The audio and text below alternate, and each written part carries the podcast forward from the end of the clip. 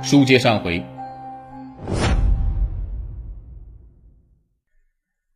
原本想给老家那里再捐一所希望学校，钱都准备好了。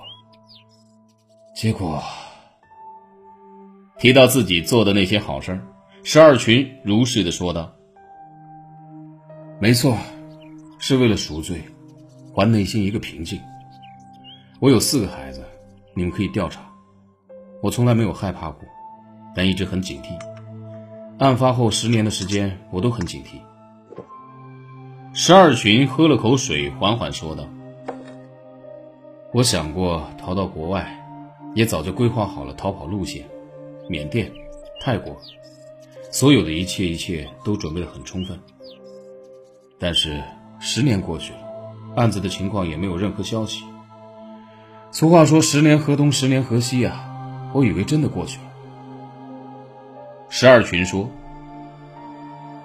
我危害了社会，造成了不好的影响，可我不是穷凶极恶。对于过去，我从来没有后悔过，因为一个男人要担起对家的责任和承诺。”提到网络上对十二群家人的一些报道，始终平静的他突然厉声道：“他们胡说，可以去查。我有四个孩子，你们可以调查。”对于自己的孩子，十二群称孩子们对他一直是很崇拜的，他对孩子们的教育也是很严厉的，时刻要求他们好好学习，做对社会有用的人。谈话即将结束的时候，十二群低下头，重重的说道：“我想对我的孩子们说一句，爹曾经有过那么不光彩的过去，把他爹忘了就行。”说到这里，我们来说一说十二群的发家史吧。在一九九九年十二月五日银行劫案案发后啊，十二群从抢得的二百零八万元现金中分得了一百多万元，他用抢银行得到的一百多万元投身了房地产。驻马店市区仓库路与前进大道交叉口，一栋破旧的楼房，两千年在远遁云南避过风头后。十二群拿着抢劫所得，在驻马店买下了四亩地，建了一栋六层三个单元的小产权房，开始了他的房地产生涯。那里的住户说：“以前那会儿听说他贩毒，谁想到是抢银行啊？”当地的检察机关说：“因为项目违规，十二群没有像其他开发商一样讨价还价，而是干净利索的认了罚。”可能是他对执法机关恐惧和心虚的结果。二零零三年，十二群终于将六层居民楼脱手，随后在该居民楼后建了一栋八千多平方米三层的办公楼，还配建有车库和门面房。在积攒一定资源后，十二群又通过变卖门面房、贷款等方式筹措资金，购买了二三十亩地，建了六栋居民楼，从此。他开始走上了房地产开发的起飞之路。二零零六年，他注册成立了驻马店市吉安地房地产开发工程有限公司。十二群说道：“在房地产项目上，主要进行的是小产权房建设，一年都能赚个两三千万吧，甚至有的时候一个小楼盘一两个月就能挣上千万。”位于驻马店市区乐山大道与通达路的乐龙小区，可以说是十二群在房地产市场纵横的一个高点。这个楼盘占据驻马店市区黄金位置，紧邻市区主干道路乐山大道、开元大道，对面是驻马店著名的天中广场。楼盘周边是市级政府两院的办公楼所在地。这个黄金地段的大楼盘，至今仍是黑户。据业主介绍，交房好几年了，至今房产证都没有办下来，多次到有关部门反映无果。通过小产权房的开发，十二群积累了大量的财富和人脉。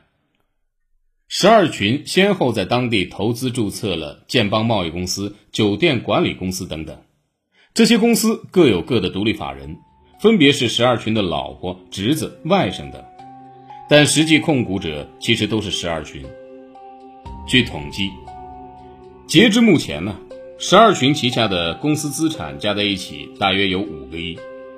多年来，由于其开发的楼盘稳定、按章纳税、信誉好，还曾在2009年驻马店市房地产企业表彰会上获得表彰。有了利，还图名，富裕起来的十二群开始装点自己的名声。他开始为乡亲修路、做慈善事业。2009年4月，十二群更是作为驻马店市优秀农民工代表，受到驻马店市市委市政府的表彰。十二群说，他最后的梦想是用五年的时间，到五十八岁的时候拥有十五个亿。在他入狱之前，一个综合性大型项目已经启动，如果一切顺利，他的梦想不难实现。可是现在一切都搁置了，凭借违法得来再多的财富，也总有一天会付诸东流。对于自己的一生，十二群说不亏了。抢劫后，他去灵山拜佛，求佛祖只让他活四年就行了。佛祖对他显然很宽容，不但让他活下来，还活得这么风生水起。十二群说：“人生就要搏一把。”可他此生的博弈，却将他送进了无法回头的境地。在乡亲们的眼中，他很少回老家。想不到，不会吧？得知村里的名人呢，十二群竟然是十六年前银行抢劫案的主犯。驻马店泽城区赵桥村大石庄村民组村民大多发出这样的感慨：村里的这些水泥路啊，都是二群给修的。六十三岁的大石庄村民陈静珠介绍，十二群初中毕业后就很少回来，只是听说先是在郑州做包工头。后来回到驻马店继续做包工头，再后来又当了老板。石占群是十二群的大哥，虽因家庭事务，哥俩几十年不过话，但对弟弟的违法行为仍然难免痛心。没发现过老二学赖啊，初中毕业后就去打工了，这些年也没少给乡亲们办事儿啊。他除了修路，二群还经常资助困难户。邻村小石庄村那个石闺女啊，患脑血栓，二群就捐助了十多万。没有老二，估计她就没命了。那么十二群所挣的这些钱，后来咋处理呢？河南春义律师事务所主任张少春分析指出，对于十二群等人的犯罪行为，不管经过多少年，因这起刑事案件已被立案侦查。无疑应当受到法律的制裁。那么，同样对于他们的违法所得，依法应当没收。由于该案已经历时十六年，十二群等人通过成立公司，依靠非法所得第一桶金而积累并赚取的高额财富，但对于和十二群合作经营的股东而言，完全不知情。因此，警方在后期处理案件时，应当明确区分非法所得和其他收益。该没收的没收，该保护的依法保护。此案说到这里也就结束了。永博要在这里和大家说：罪恶莫伸手，伸手必被抓。好了，感谢您收听本期的《中国悍匪录》，我们下期再会。